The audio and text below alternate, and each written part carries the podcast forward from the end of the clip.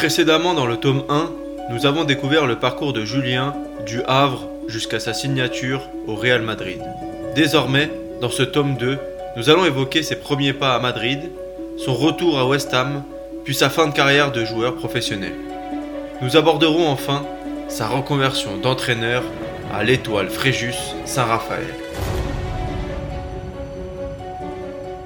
Donc on, poursuit sur cette saison euh, 2009. Le fait justement de revenir à West Ham après un passage à Madrid, t'as senti que t'avais un autre statut au niveau de tes coéquipiers? Totalement. Totalement. euh, au départ, moi, après c'est un, peu l'humour anglais, on, te taquine, mais surtout ah, avec mes coéquipiers, j'étais toujours Julien Faubert qui était parti, donc euh, ça se passait super bien. Beaucoup plus avec l'adversaire où euh, j'avais un traitement euh, beaucoup plus dur sur le terrain parce que euh, il y avait ce côté aussi rivalité en se disant bah moi je vais me faire euh, un joueur qui a joué Real ou, des choses comme ça donc le- l'engagement physique était beaucoup plus intense et beaucoup plus dur après euh, moi c'est quelque chose que j'adore donc ça posait pas de problème mais j'ai senti tout de suite la différence quand je jouais les équipes adverses où j'avais un traitement assez particulier justement, après euh, deux saisons suivantes à West Ham, tu vas faire une saison en, en Championship. Donc tu parlais tout à l'heure de la, de la passion des Anglais, des Hammers. Je pense que c'est aussi ça qui...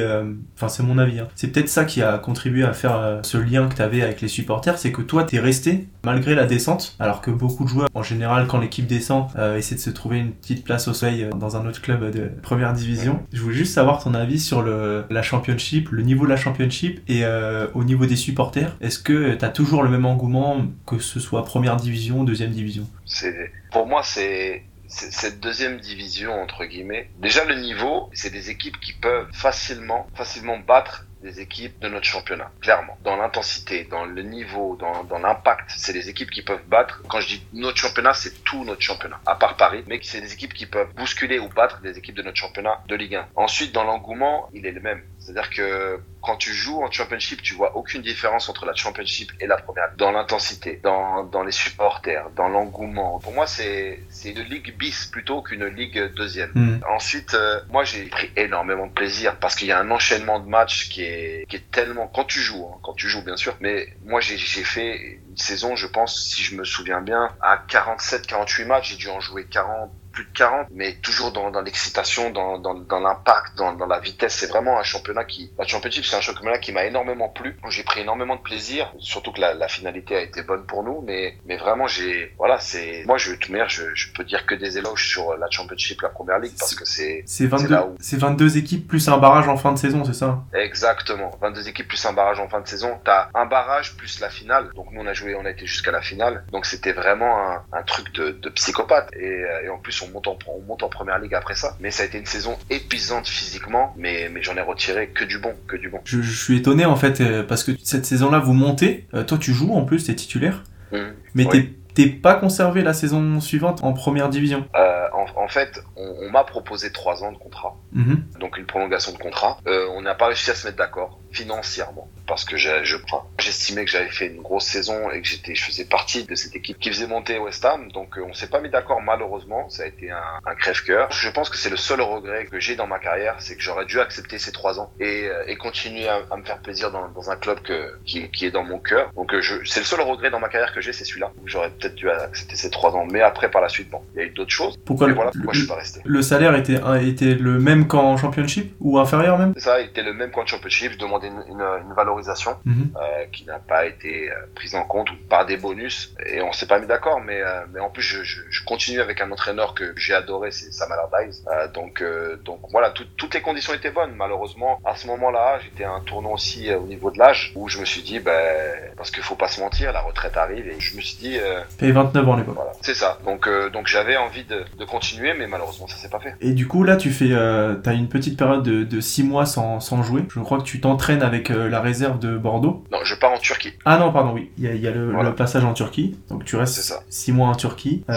Et ensuite, en janvier, tu re-signes à Bordeaux. Donc ton ça, retour. C'est ça. Comment tu l'as vécu un peu le, le retour à Bordeaux alors que t'étais parti sur trois belles années? T'avais fait notamment une place en Champions League. Ben, Bordeaux n'était même pas prévu au départ. C'est-à-dire que je reviens à Bordeaux euh, à la maison euh, que j'avais à Bordeaux, sans club, et je demande normalement à, bah, au club à qui j'ai gardé des liens très forts euh, si je pouvais m'entraîner, même avec la réserve, ça me posait pas de problème, mais pour garder un peu la forme. Donc je m'entraîne, je crois que je fais une séance avec la réserve et j'ai Francis Gillot qui m'appelle, qui est entraîneur de l'équipe première à ce, ce moment-là et qui me dit déjà par respect, t'as rien à faire avec l'équipe réserve, tu dois t'entraîner avec nous. Voilà, tranquillement, sans, sans rien me dire. Donc je m'entraîne, je pense qu'il voit que j'ai encore les jambes et que je suis performant. Et il me dit, écoute, moi j'ai envie de te faire faire un test sur tapis. Donc c'est des tests euh, basiques qu'on fait euh, pour voir la condition physique. Mhm.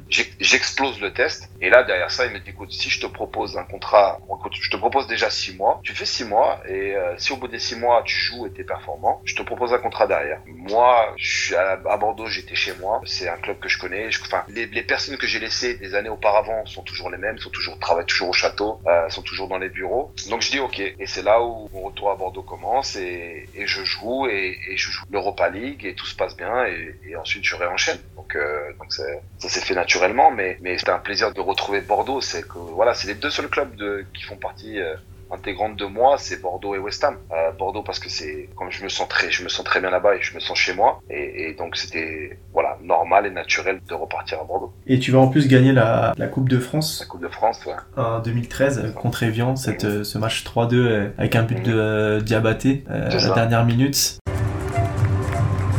Et c'est terminé. Les Girondins de Bordeaux qui remportent la quatrième Coupe de France de leur histoire, 26 ans après leur dernier succès dans cette compétition. Victoire 3-2 face à Evian Tonon Gaillard dans cette très belle finale, faux score, et ont été libérés à la 89e minute par Tchèque Diabaté. Tu te souviens un petit peu de la, la, remise de trophée au Stade de France, de l'ambiance un peu survoltée avec tous tes coéquipiers euh, à cette époque-là? Ouais, bien sûr. Après, c'est en fait, ça m'a fait un, tout un feedback, un, récapitulatif, pardon, de ce que j'ai pu vivre en Coupe de la Ligue, euh, en gagnant la Coupe de la Ligue à, l'époque. C'est-à-dire que je suis revenu des années après, je gagne un trophée différent, mais ça reste un trophée au Stade de France encore, et avec la même ambiance, le président qui nous réserve une soirée de fou après. Voilà, pour moi, c'était, euh, voilà, moi je suis pas, j'étais pas forcément pour, enfin, j'ai dans ma mentalité, c'était pas de gagner des trophées, gagner des trophées. Parce que je, déjà, j'ai réalisé mon rêve, donc c'était de jouer au foot. Mais de gagner des trophées avec le même club des années après, et eh ben, c'est un plaisir. Comme un plaisir de rentrer dans la, on a une salle à Bordeaux, dans, dans le château qui s'appelle la salle des, internationaux, euh, de voir ma photo encore accrochée. Donc il y a plein de choses qui ont fait cette histoire de Bordeaux, de, de club familial, qui s'est perdu malheureusement dans les années qu'on vit maintenant. Mais, euh, mais ça a été, ouais, une ambiance extraordinaire et, ça a été une fête extraordinaire aussi après. Et surtout, euh, il n'y a pas beaucoup de clubs qui ont gagné des trophées pendant la période parisienne. Mhm. Paris sous euh, l'ère Qatari. Et justement, cette année-là, ils avaient perdu justement contre Evian. Et donc, c'est Bordeaux qui soulève le trophée. Donc, caractéristique en plus, tu fais partie des, des joueurs qui ont gagné un trophée euh, pendant la domination euh, parisienne. Et je fais, je fais pas partie des joueurs qui ont perdu contre l'OM à Bordeaux. Ça, c'est vraiment un truc 40, 45 ans. Voilà. Donc, je, je, pas fait partie de cette équipe. Donc, tout, tout va Voilà. C'est surtout ça le plus important parce que c'est vraiment un truc qui dure. On termine juste cette première partie par l'étranger. T'as pas mal voyagé. J'ai noté tes trois derniers clubs. Donc, t'es allé à Kilmarnock en Écosse, à mhm. l'Inter Turku en Finlande. Alors moi je connaissais l'Inter Milan, je connaissais pas l'Inter euh, Turku. L'Inter Turku on dit. Turku, pardon. Et à Bornéo en Indonésie. Est-ce que tu peux nous expliquer un peu ces choix de carrière, si c'est euh, plus pour des raisons financières, pour des raisons culturelles, pour euh, l'envie de voyager C'est la, la deuxième option, c'est les raisons culturelles. Moi je suis quelqu'un qui en fin de carrière voulait un peu découvrir des différentes cultures, différentes façons de vivre, différentes façons de voir le football également. Donc j'ai fait des extrêmes, j'étais dans un pays nordique et dans un pays asiatique. Mais euh, j'ai très bien fini parce que j'ai découvert des gens, euh, des cultures, des choses extraordinaires, des, des, leçons de vie aussi pour moi ou pour mes enfants. Et mes enfants en ont eu plein les yeux euh, en Finlande, c'est-à-dire que euh, faire du, du, chien de traîneau euh, sur un lac, aller en Indonésie, jouer pieds nus avec les enfants des orphelins ou voilà, ça c'est des choses qui pour moi sont culturellement et humainement pour mes enfants une ouverture d'esprit extraordinaire. C'est un choix de vie. voilà, c'est exactement un choix de vie et, et au contraire, c'est, ça a été, je, je regrette pas du tout, bien au contraire. Et quand tu vas en Indonésie, bah, nous on dit pays du football, mais quand tu vas en Indonésie et que tu joues devant minimum 45 000 et quand tu vas à Jakarta 80 personnes sur un match de championnat, euh, voilà, on a tout à revoir en France. Donc, euh, donc voilà, ça a été extraordinaire, ça a été une expérience extraordinaire. C'est clair qu'on a à apprendre de, de, ces pays aussi. On passe à la deuxième partie, désormais sur ta vision actuelle du foot. Donc toi, tu as été professionnel de 2001 à 2019. Mhm. euh, je voulais avoir ton avis sur euh, l'évolution du foot entre euh, ces deux périodes, euh, quasiment 20 ans au, haut niveau, l'évolution du foot professionnel, que ce soit dans l'approche des matchs, que ce soit au niveau tout ce qui est musculation, sur l'aspect athlétique. Qu'est-ce que tu as remarqué comme, comme évolution dans le foot? Dans le football. Après, je sais pas, c'est peut-être mes, changements de pays qui ont fait que. Mais au niveau de la Ligue 1, pour moi, il y a, y a, un peu plus de joueurs techniques en Ligue 1 maintenant même si certains détracteurs diront le contraire. Qu'à l'époque, on avait une Ligue 1 qui était ultra athlétique. Euh, il y a des équipes qui étaient ultra athlétiques et dures à jouer. Je me souviens de, du lance de l'époque avec euh, avec Koulibaly, Keita, Cousin devant. Enfin, c'était une équipe ultra athlétique. Nous, on était athlétique aussi. Donc euh, maintenant, il y a beaucoup plus de, de joueurs fins techniquement. Après, on a une éclosion aussi de un peu plus de jeunes. Euh, mais dans le football en général, l'aspect athlétique était déjà là à mon époque. On dirait que je parle comme un vieux de 80 ans, mais, c'est vrai que l'aspect athlétique était, était là. En Angleterre, c'est toujours la même chose. Il n'y a rien de différent de ce que je vois ou de tout ce que j'ai pu vivre ça va toujours aussi vite, c'est toujours aussi puissant, rapide. Donc non, j'ai pas forcément. Euh, moi, le changement, je le vois vraiment sur. Euh, ça, je l'ai senti à mon retour à Bordeaux. Et encore à Bordeaux, on est bien lotis parce que les jeunes sont sont très bien, très droits. Mais euh, mais le culot de jeunes qui ont encore rien fait dans le football, mais qui se prennent pour d'autres, ça, c'est ce qui me dérange le plus. Parce que je, comme je l'ai dit, hein, je viens de l'ancienne école où, on avait énormément de respect pour les anciens et énormément de mm. respect sur leur leur carrière. Et quand un ancien te disait, écoute, prends-moi mes prends-moi mes crampons, tu y allais, tu tu te taisais. Et euh, malheureusement, on donne trop de crédit à des joueurs qui ont fait euh, quatre matchs en Ligue 1, euh, qui ont des salaires mirobolants, alors que, que nous, on a commencé, même si on était bien très bien payé, hein, c'est pas le souci, mais on avait ce, on savait rester à notre place. Maintenant, ce qui ne veut pas dire qu'on s'imposait pas, mais on avait du respect. Et, et, malheureusement, je pense que ça, ça se perd. Au niveau du, niveau des clubs français, sur le plan européen, on dit souvent que le niveau est pas très bon. On l'a vu avec les dernières, dernières campagnes de qualification. Comment t'expliques que les clubs français soit tout simplement pas bon en Europe, soit Europa League, soit Ligue des Champions? euh, Après, on a, on a un problème en France, c'est que on, on manque euh, voilà, moi j'ai, hormis Bordeaux, je suis un supporter de, de Paris depuis tout petit. C'est un des seuls clubs qui joue la Ligue des Champions le, plus régulièrement possible. On parle de clubs qui ont, qui ont l'habitude de jouer la Ligue des Champions. C'est-à-dire que quand on voit le Real Madrid, Manchester United, c'est des clubs qui tous les ans la jouent la Ligue des Champions avec des joueurs qui ont l'habitude de la jouer. Je pense qu'il faut, Paris arrive un peu dans ce stade-là, mais la débandade de, de, Marseille qui, qui oui, ils sont excités, c'est un club qui aime la Ligue des Champions, mais avec des joueurs qui, pour tous, non, ne l'ont pas, ne la jouent pas régulièrement. Donc, euh, je pense un manque un manque de, régularité à ce niveau-là fait qu'on n'est pas performant. Et aussi, bah, à un moment donné, euh, voilà, il y a, y aussi le recrutement qui fait. Voilà, il y a, y a, beaucoup de choses. Maintenant, voilà, nous on l'a vécu avec Bordeaux. On peut pas jouer la Ligue des Champions et être performant, même si on s'est pas mal débrouillé, si on met pas un gros recrutement derrière. Il y a, y a un peu cet aspect-là qui rentre en jeu. Paris l'a compris. Paris met, met, les, met les moyens financiers pour pour réussir en Ligue des Champions. Je pense que Marseille, euh, pas encore, mais euh, Marseille mérite. voilà, moi j'ai pas ce truc Marseille-Paris. Voilà, peu importe, mais Marseille mérite d'avoir ce c'est une ville de football. À Marseille, tu dois jouer la Ligue des Champions parce que tu as le public derrière et tu as le monde derrière. Malheureusement, il faut que les présidents derrière mettent la main à la poche et, et que le recrutement soit bon. Mais là où je suis pas tout à fait d'accord avec toi, c'est que ce, raisonnement, si tu regardes bien, il y a quand même certains matchs de Ligue des Champions où on affronte des équipes qui sur le papier sont pas forcément meilleures que nos équipes. Je pense à Rennes qui jouait contre Krasnodar, Marseille qui jouait contre l'Olympiakos. À l'Olympiakos, t'avais euh, pas mal d'anciens joueurs de Ligue 1 comme euh. C'est là où je me dis, est-ce que c'est pas aussi un problème mental de se dire que on a des joueurs qui sont bons, enfin qui, qui ont des qualités, mais qui arrivent pas à se mettre au niveau sur un événement précis? Ouais, mais après il y a, c'est un peu le problème du français euh, entre guillemets. C'est-à-dire que on va jouer l'Olympiakos. Pas de problème, on joue l'Olympiakos. On se dit quoi? Ouais, c'est la Grèce. Nous en France, on est un vrai pays de football. La Grèce, bon. Non, l'Olympiakos, c'est un club énorme en Grèce, avec des supporters énormes. Tu me parles par exemple d'Envila. Envila connaît le, très haut niveau, connaît les, matchs en jeu. Euh, il a joué en Italie, il a joué en Angleterre. Donc la différence, elle se fait là aussi. Comme tu dis, oui, je pense que c'est mental dans comment on appréhende les matchs. C'est-à-dire que c'est des mecs qui savent se changer d'état d'esprit pour la Ligue des Champions. Krasnodar, c'est pareil, c'est la méconnaissance aussi du football européen que nous Français on a. C'est-à-dire qu'on prend un peu par-dessus. On se dit ouais, on va jouer Krasnodar, c'est pas une grande nation du football. Crois-moi, demain, on, nous dit qu'on va jouer une équipe brésilienne, on va se dire tu Brésil, euh, tout de suite on, se transcende. Et malheureusement, je pense que tu as raison là-dessus, c'est que d'un point de vue psychologique, on sait pas se mettre à la hauteur de l'événement. Mais euh, il y a aussi l'expérience. C'est-à-dire que voilà, l'Olympiakos c'est une équipe grèce qui est très souvent avec le Panathinaikos dans les joutes européennes. Donc euh, il y a l'expérience derrière. Krasnodar, on en entend parler depuis pas mal d'années aussi. Voilà, c'est l'expérience de jouer la Ligue des Champions, c'est l'expérience de savoir ce qu'il faut pour la Ligue des Champions. Malheureusement, Rennes ne l'a pas, ça il faut le dire. Marseille, pas encore. Et y a, voilà, il y a que Paris qui arrive à s'en sortir et Lyon, parce que Lyon l'a connu. Voilà. Mais sinon, pour moi, euh, il y a une, expérience qui, qui, rentre en jeu fortement. Justement, je vais profiter du fait que tu aies joué euh, dans pas mal de championnats étrangers. On dit souvent que les joueurs français sont un peu, entre guillemets, feignants, travaillent pas beaucoup.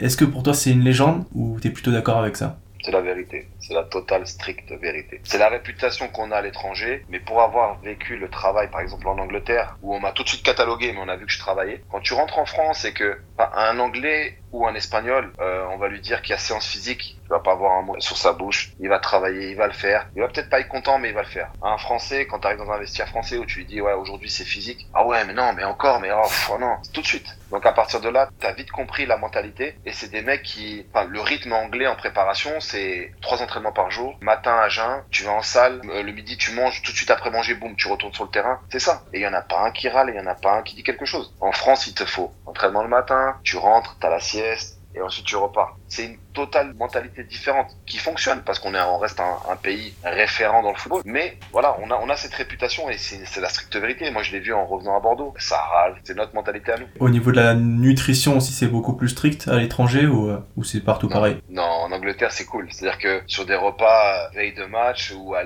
l'hôtel, il y a toutes les sauces sur la table. Euh, tu manges euh, correctement, mais c'est pas strict comme en France. En France, il n'y a pas de ketchup, il n'y a pas de mayonnaise, il n'y a pas de soda. Là-bas, il y a des Powerway, il y a des trucs. C'est une mentalité différente mais ça fonctionne. On est beaucoup plus responsabilisé en Angleterre, mais sur le terrain, on est présent. Donc euh, voilà. Après, en France, c'est une façon de fonctionner que j'aime bien aussi, parce que pour moi, on, ne réussit pas sans rigueur. Mais mais c'est une mentalité totalement différente. J'ai une question aussi sur la sur les élections de la 3F. Je sais pas si ça t'intéresse. Il y a bientôt les élections pour le, président de la Fédé. il y a Noël Legrette qui va se représenter. On va en parler dans la toute dernière partie. Toi, tu es revenu à justement d'amateur. Est-ce que tu considères que enfin la Fédé fait assez de choses pour aider tous les petits clubs amateurs, que ça va dans la bonne direction ou au contraire qu'ils sont un peu délaissés?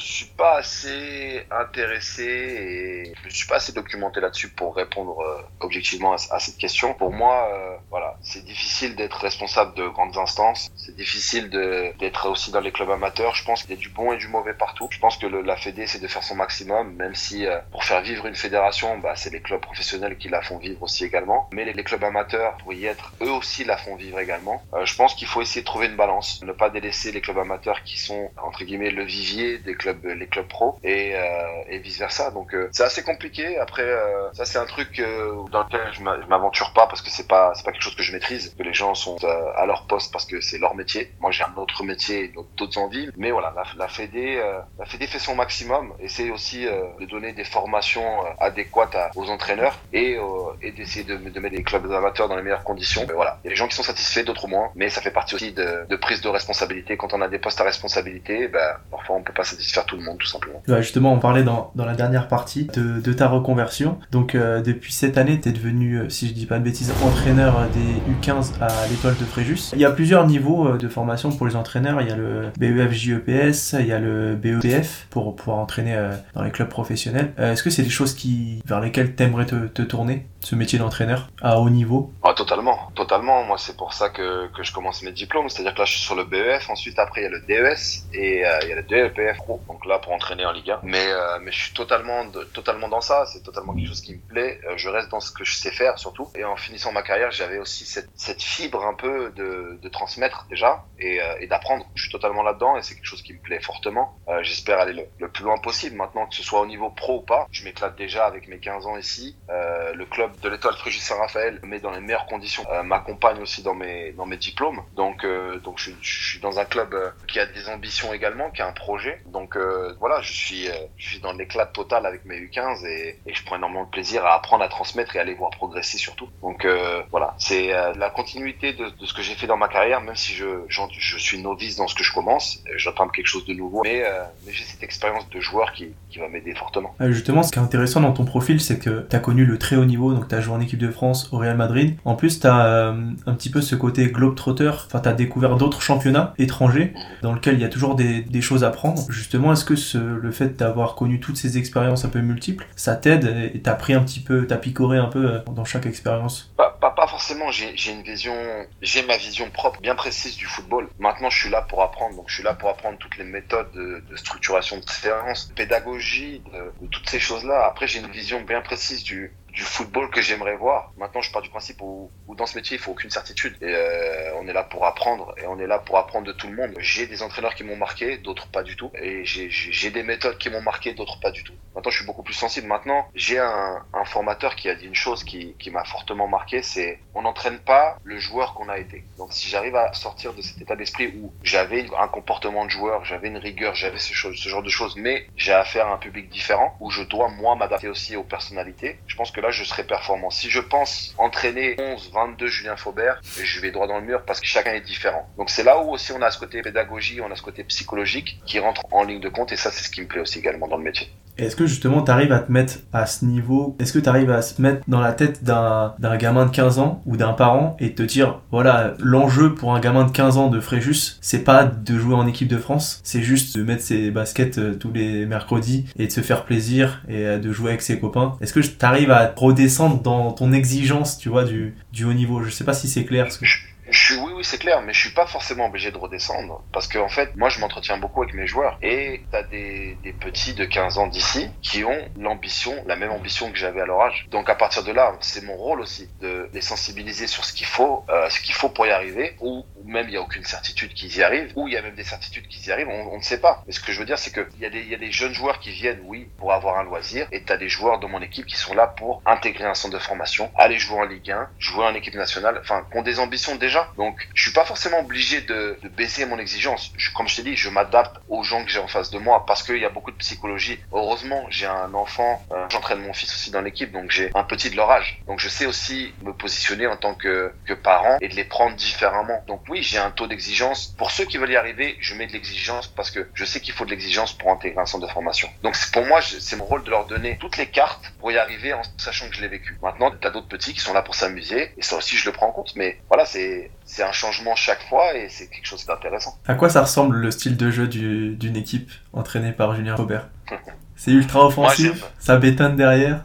Non, c'est relancer de derrière, créer beaucoup de, de mouvements, des jeux en triangle. Je le répète tout le temps, c'est le ballon de loin de l'adversaire. On pense qu'il faut porter devant. C'est le ballon qui bouge. Et j'aime le jeu offensif tout en étant solide derrière. Donc c'est une bonne balance des deux. J'ai un très bon groupe qui me régale euh, très souvent. Mais voilà, moi je je bétonne pas derrière. J'aime le football offensif, j'aime les latéraux offensifs comme j'ai pu l'être. Et j'aime créer du mouvement et du jeu. Donc à partir de là, on essaie de faire le maximum. C'est pas facile tous les jours, mais, euh, j'ai des petits qui progressent très vite, très rapidement, et qui sont surtout à l'écoute et respectueux. Et ça c'est la base. Euh, Est-ce que pour ta reconversion, tu as eu envie de te tourner vers d'autres domaines, d'autres univers que le football, où il y avait que le football euh, qui t'intéressait pour te reconvertir? Non, il y avait que le football. J'avais que le football qui m'intéressait. Euh, après, je, je lis beaucoup. J'ai une femme qui m'oriente vers d'autres cieux. Mais, euh, mais tout ça, voilà. Moi, d'un point de vue professionnel et reconversion, je, je n'aime, enfin, j'aime le football tellement que qu'il fallait que je reste dans le football. Mais euh, me reconvertir ailleurs, non, je voyais pas d'autres reconversions ailleurs. Maintenant, j'ai fait le choix aussi de commencer par le milieu amateur parce que c'est là où on est un peu dans le dans l'innocence aussi des, des jeunes et qui dans le plaisir total du football. Même s'il peut y avoir des parents parasites, parce qu'il y a des beaucoup de parents parasites c'est ce qui est Ouais. ce qui est dommage aussi dans le milieu amateur c'est des parents qui, misent tout sur leur enfant sans, sans leur laisser le, le plaisir Ah, c'est terrible ça. mais euh, mais voilà ouais mais j'optais vraiment pour le pour le football euh, pour ma reconversion On va finir avec un petit quiz. Il y a une dizaine de questions. T'as que un joker. ok Donc euh, réfléchis bien à ton joker. ok ton livre préféré personne ne va le connaître hein. les, les, les quatre accords Toltec C'est noté. je, je dois développer, je dois développer Ou sinon tu, tu regarderas sur internet c'est Ça parle de quoi sur le, en fait, c'est une amélioration de, de soi euh, par, euh, par quatre accords en fait euh, qui sont euh, décrites un peu dans le livre et euh, C'est du, euh, c'est du développement personnel. c'est un peu ça, c'est un peu euh, ça remet un peu en question un peu tout euh, tout, l'apprentissage humain. Mais enfin, faut faut regarder un petit peu le, la base, mais c'est- très compliqué à expliquer. Mais c'est quelqu'un qui en fait qui te dit voilà, si tu suis ces quatre accords, tu vas pouvoir un peu t'élever et être une meilleure personne entre guillemets. D'accord. Bon, bah, écoute, Voilà. j'irai lire ça. Ouais. Euh, ta série préférée? Ah, Euh, Game of Thrones bien sûr. T'es arrière droit ou milieu droit Joker. ah, bah, Attention, parce qu'il y a des questions difficiles derrière. Euh, Ouais. PSG ou Marseille?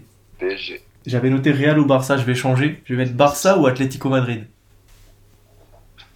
Atlético Madrid. Lyon ou Saint-Etienne Lyon. Bayern ou Dortmund? Ah, je, je dois faire plaisir à mon fils. Dortmund. Tu préfères gagner l'Euro ou gagner la Ligue des Champions? Gagner avec des champions. Tu préfères perdre en finale de la Coupe du Monde en étant sélectionné dans l'équipe ou tu préfères ne pas être sélectionné et que la France gagne la Coupe du Monde? On va arrêter de se. Je, je vais pas faire la langue de bois et se mentir comme tous les joueurs. Je pense qu'on est tous pareils. Euh, je préfère être séle- être sélectionné encore, perdre la. Euh, Tu préfères gagner l'Europa League ou le championnat de France? Championnat de France. Euh, Le joueur qui t'a le plus impressionné dans ta carrière Euh... Wayne Rooney. Le joueur que t'avais envie d'insulter à chaque fois que tu le croisais Euh. Après, je me, je me prenais la tête avec beaucoup de joueurs, hein, donc j'en ai pas forcément un qui ressort. J'avais envie d'insulter, qui qui m'insupportait. Qui, qui m'insupportait euh, Rémi Vercoutre. Ah Gardien de Lyon. Voilà.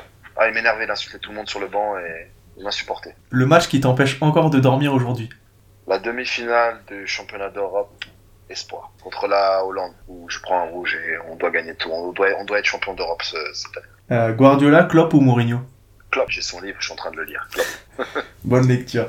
Euh, tu préfères entraîner les Girondins de Bordeaux en tant que numéro 1 ou être le premier adjoint de l'équipe de France Entraîne les gendarmes, les gendarmes de Bordeaux au numéro 1. Et bah, pour conclure cette interview, qu'est-ce qu'on peut te souhaiter, euh, Julien? Écoute, euh, la santé pour moi et mes proches. Ensuite, euh, réussir mon BEF parce que j'ai ma certification dans trois mois là. Ça approche. Et puis euh, voilà. Et puis ça ira. Moi après le reste, euh, on avisera, on verra bien avec le temps. Écoute, merci beaucoup, Julien, du temps que tu, tu m'as consacré. Merci à toi. Puis plein de bonnes choses Plaisir, pour, euh, pour cette nouvelle année avec Fréjus. Et puis merci. euh, la santé, Merci puis plein de bonheur. Toi également. Merci beaucoup. Merci beaucoup. Salut, Julien. Merci. Ciao, ciao. Voilà, c'est donc la fin de ce tome de Julien Faubert du Real Madrid à Fréjus. Merci à tous de nous avoir suivis. Dans le cadre de son projet d'entraîneur, Julien a été diplômé du BEF en 2021, puis du DES en mai 2023. Un diplôme lui permettant de coacher un club professionnel. Aujourd'hui, il est l'entraîneur de l'équipe senior de l'Étoile Fréjus Saint-Raphaël en National 2. Le club continue de se développer et nourrit de grandes ambitions pour l'avenir. Cet épisode a été réalisé par Thomas Albitar en collaboration avec Alexis Tesson. Un grand merci également à notre voix off Morgane Guéry, community manager spécialisée dans le sport et supportrice des Girondins de Bordeaux, qui nous a permis de revivre les plus beaux moments de la carrière de Julien Faubert. Pour ma part, je vous donne rendez-vous pour un prochain épisode et n'oubliez pas, le sport ce n'est pas une question de vie ou de mort, c'est bien plus que ça.